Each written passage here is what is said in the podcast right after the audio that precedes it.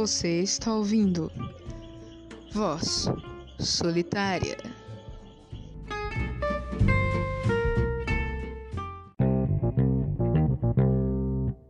Bom dia, boa tarde, boa noite. Meu nome é Rafael e hoje eu irei falar sobre renda básica, uma proposta que foi assinada no Congresso, creio que ontem, dependendo da data de publicação desse episódio. Ela é uma proposta o programa socioliberal idealizado pelo Milton Friedman, que é da mesma escola de Chicago, que também, por acaso, é a mesma escola onde o Paulo Guedes também se formou.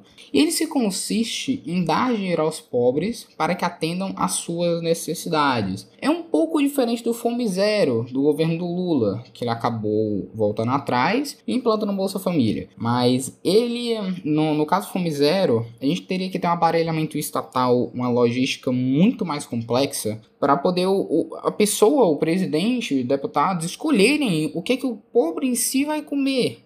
Até levar comida ao pobre vai ser gasto muito dinheiro público, ou seja, o dinheiro do pobre. Você não vai ser um negócio de graça.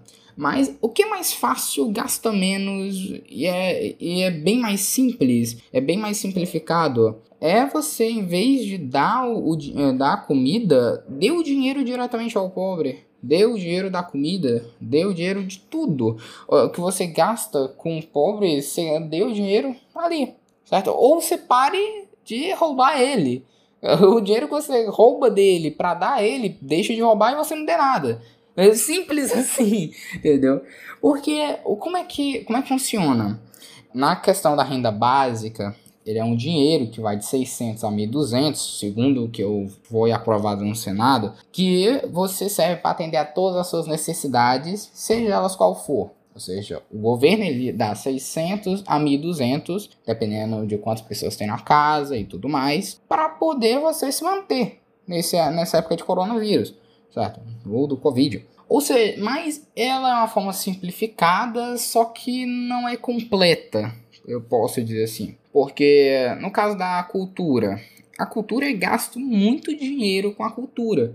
Só que poucas pessoas são beneficiadas assim, vão a, a exatamente eventos públicos. Um exemplo, essas orquestras que a gente tem públicas é gastas com nosso dinheiro, com imposto. Só que poucas pessoas vão, não é muitas pessoas, não é todas as pessoas que são roubadas que recebem de volta essa orquestra, porque algumas vão para cidade diferente, outras não gostam de orquestra, certo? Ou seja, depende. Então, em vez de gastar dinheiro fazendo uma orquestra pública, pare de gastar dinheiro com a orquestra pública, pare de roubar dinheiro da pessoa e deixe ela pagar pelo que ela gosta é muito mais simples. E isso, segundo, segundo os gastos que a gente vai ter com essa renda básica, vai ser, pelo último dado que eu vi, é de 123 bilhões de gastos. Só que eu, eu duvido muito, vai ser muito mais alto que isso. E tá vindo uma época onde é para apertar o cinto, certo? Eu não quero ser um alarmista, mas vai ser uma época de apertar o cinto e o que a gente tem medo é do cinto estourar. Porque se você, você apoia a renda básica, você tem que sim apoiar a redução de super salários, de ministros, de, do STF. Você tem que você tem que apoiar isso, porque se a gente não apoiar essa redução de gastos públicos, e quando eu digo gasto público, não estou querendo dizer das pessoas mais baixas públicas, nos cargos mais baixos. Eu estou dizendo dos cargos mais altos, certo? Como deputados federais, estaduais, que eles já roubam em si, mas é algo extraordinário. É algo extraordinário que ele gasta, o que a gente que é roubado, nossa. Porque se não reduzirem isso, certo? A gente vai passar por tempos de muita crise que eu posso dizer que eu acho que é uma das piores crises que a gente vai poder passar. Porque a gente não vai ter dinheiro para pagar esse gasto. E esse, esse, todo esse dinheiro, esses 123 bi, que eu duvido muito que seja só isso, vai ser tirado do setor privado. Só que o problema é o quê? Calma, é, setor privado, aquela empresa ali já tá quase falida você vai tirar mais dinheiro dela. Muito bom Estado, muito bom, parabéns, certo? Mas não, não vai. O, o mundo vai em si, o, a economia global vai estar tá fragmentada. Até o próprio Estados Unidos vai sim levar um baque. E é porque os Estados Unidos é uma das maiores economias do mundo. Ou seja, a gente não deve pensar, não, é, os Estados Unidos é, é outro patamar, não tem nada a ver com a gente. Tem sim, porque ele aprovou basicamente quase a mesma coisa de renda básica certo? Quase, mas quase a mesma proposta, só que lá teve algumas coisas diferentes, o dinheiro lá foi, foi se não me engano, foi 3 mil dólares, se eu não me engano foi isso.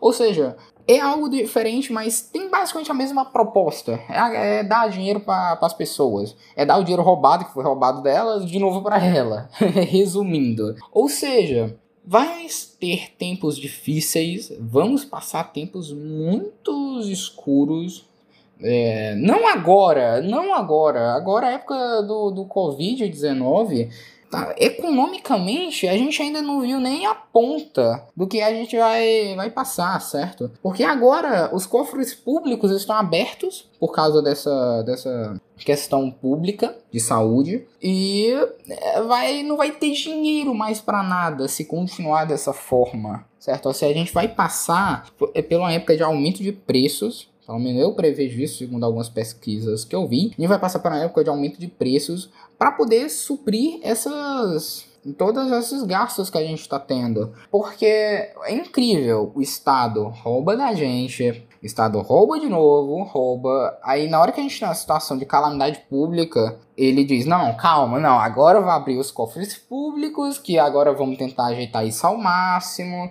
e certo e tal. Aí você pensa: opa, então o Estado se preocupa com a gente. Mentira! Porque na hora que terminar isso, a calamidade pública, tudo voltar ao normal, ele vai enfiar a faca na sua barriga para poder tirar aquilo ali que ele gastou com você. É, é assim, bem-vindo ao Estado, para quem não conhece isso certo? O Estado ele nunca dá algo de graça, não existe. Até coisas culturalmente que ele dão de graça, ou seja, ah não, aquele parquinho ali que ele construiu ali, não sei o que, para levar meu filho, levar minha filha e ficar lá e tal foi gastado muito naquele, naquele parquinho, de muitas pessoas foram roubadas, e muitas pessoas, além de serem roubadas, houve corrupção com roubo. Incrível, certo? Eu tô preparando algo muito bom que vai sair nos próximos dias, certo? Fiquem atentos.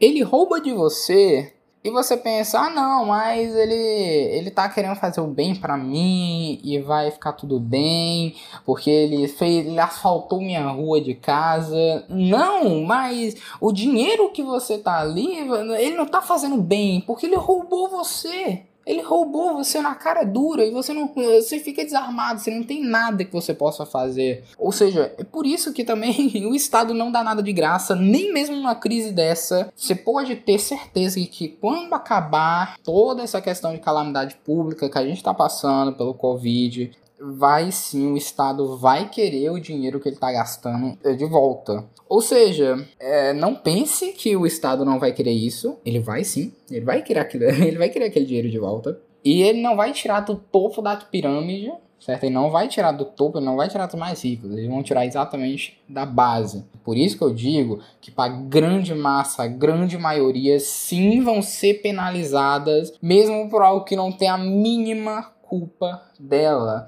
no caso do Covid, certo? E o Estado vai sim querer o que ele roubou de você ele vai querer de volta. Mesmo ele, ele não pertencendo àquele dinheiro. Mas o Estado é assim, não tem nada por enquanto, numa situação de crise que a gente está passando, nada que a gente possa fazer. O máximo que a gente pode é ficar em casa, sempre se manter alerta para qualquer notícia. E depois de tudo isso, quando isso tudo se acalmar, a gente vai ver qual foi o tamanho do rumbo que o Estado vai fazer no nosso bolso.